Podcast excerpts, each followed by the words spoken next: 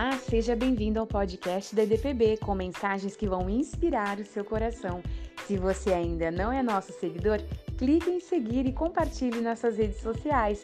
Fique agora com a mensagem.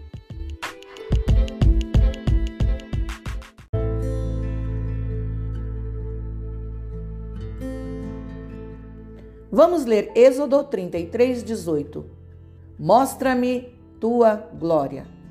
Um momento importante na vida do crente é a presença de Deus. Não só aquela presença de ouvir falar, mas aquela presença que está próxima, que está ao lado, a presença manifesta de Deus, que traz alívio, proteção e direção. Mas quando o povo peca, essa presença vai embora.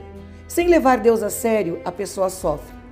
Pois quando roubaram a arca da presença de Deus, o povo de Israel também perdeu a batalha. E disseram: Icabode, foi-se a glória. Por isso que é importante nós pedirmos esta glória e esta presença de Deus. Eu vou aqui rapidamente contar para você a história do porquê que Moisés está pedindo: mostra-me tua glória. O povo tinha sido tirado do Egito, receberam maná, sinais, chegaram no Monte Horebe. Em 40 dias Moisés passa lá no monte orando, mas o povo chega para Arão e diz: Sabe lá o que houve com Moisés? Ele não está voltando, então vamos fazer deuses para nós. E Arão insensatamente junta ali os pendentes, o ouro que o povo trouxe e faz um bezerro de ouro e se divertem numa festa sensual, se corrompem e começam a adorar aquele bezerro de ouro. Deus viu o povo assim e Deus disse: Moisés, Moisés, desce depressa. Josué ouviu o barulho lá embaixo, sabe? Do povo. E ele disse: Acho que é guerra, Moisés. Mas Moisés disse: Não, não é guerra. Eles estão fazendo uma bagunça. E lá, descendo, Moisés se depara com o povo adorando um outro Deus, o bezerro de ouro, e quebra as tábuas da lei. Moisés daí vai interceder tanto, tanto pelo povo, ele pede tanto, tanto perdão por aquele povo, que ele diz: Deus, se a tua presença não for conosco, o Senhor não nos ajudar, mais uma vez, risca meu nome então do livro.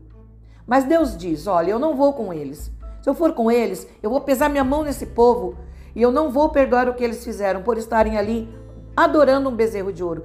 Mas Moisés insiste tanto que Deus fala: tá bom, eu vou enviar um anjo. O que eu quero dizer com isso? Que nós precisamos pedir a presença manifesta de Deus na nossa vida. E com o tempo, as pessoas vão pecando, vão esfriando e vão se esquecendo de orar e de pedir esta presença. Nós podemos ter tudo: dinheiro, família, amigos, lugares gostosos e bonitos para passear. Mas, se nós não tivermos a presença de Deus, nós não seremos nada. O povo estava impaciente, porque Moisés tardava. Eles pegaram todos os seus anéis e pendentes de ouro e pingentes e fizeram aquele bezerro. Arão concordou com isso e também pecou. Moisés, viu que o povo estava desenfreado, desenfreado em excessos, né? E o povo estava ali produzindo então a ira de Deus, porque o pecado produz a ira de Deus. Qual é a segurança da igreja? Qual é a nossa segurança? A presença de Deus na nossa vida. Quando temos essa presença, nós ganhamos as batalhas. Quando temos essa presença, as portas de emprego se abrem, as curas vêm. E Deus manda tudo que nós precisamos de acréscimo. Ele manda o seu favor, a sua graça para a nossa vida. E nós Precisamos dessa presença. Moisés quis essa presença. Eu estava lendo que certa feita um pastor foi convidado para pregar com o tema santificação. E ele disse que ele não gosta muito de pregar com o tema, mas ele esteve lá pregando, ele pregou sobre o pecado, pregou sobre que todos nós devemos consagrar a nossa vida e buscar a presença de Deus. E um dos jovens, universitário, pegou o dedo e apontou ali no rosto daquele pastor e disse: O senhor é retrógrado. O senhor não sabe o que está falando. Nós somos jovens universitários, contemporâneos, modernos. E nós bebemos sim, quando saímos aqui do culto, nós bebemos e vamos passear e fazemos algumas coisas que nós achamos que não são pecado. E aquele pastor disse: Olha, 1 Coríntios 10, 31 diz: Quer comais, quer bebais, fazei tudo para a glória de Deus. Se vocês acham que estão fazendo isso para a glória de Deus, você com seu grupo aqui na igreja, ok. E disse ainda, Colossenses 3,17: tudo que fizerdes por obras, palavras e pensamentos, façam em nome de Jesus. Se vocês acham que também estão fazendo tudo em nome de Jesus, podem continuar. E ele saiu dali assustado, aquele pastor, né? Porque aquele jovem foi corajoso. Ele colocou o dedo em riste ali no rosto do pastor, dizendo que eles iam continuar da maneira que eles eram. Dez anos passou, Aquele pastor volta naquela igreja, ele nem lembra mais do que tinha acontecido, não estava lembrando tanto. Uma senhora estava à porta e ela disse: Pastor, eu sou a mãe daquele rapaz que apontou o dedo no seu nariz quando o senhor pregou sobre santificação. Hoje o meu filho é um pastor. Foi bom o senhor ter mantido a sua palavra de pregação séria e forte, porque o que o senhor fez ali trouxe a presença de Deus na vida do meu filho. Então, o que nós queremos dizer com isso? Que as pessoas pecam, as pessoas se afastam, as pessoas querem viver a vida delas da maneira que elas acham correta, mas o que está na palavra do Senhor é a palavra do Senhor. E Moisés disse: Mostra-me a tua glória.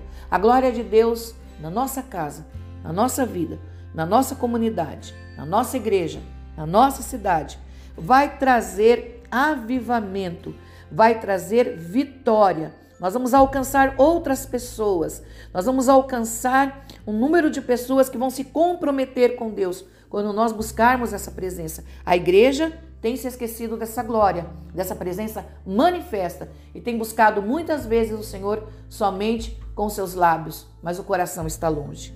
Senhor, nosso Deus e nosso Pai, nós pedimos a presença manifesta de Deus, a glória de Deus para a nossa vida.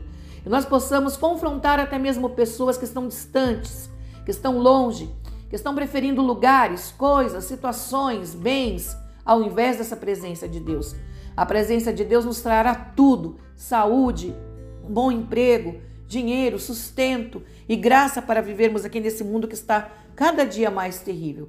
Nos abençoa, Senhor, e nos ajuda para que possamos, com a tua glória, caminharmos seguros. Olha que você peça a presença de Deus manifesta na sua vida. O Senhor, ele vem através da sua manifestação falar com você. Você possa pedir isso hoje em nome de Jesus. Um beijo no seu coração e até mais.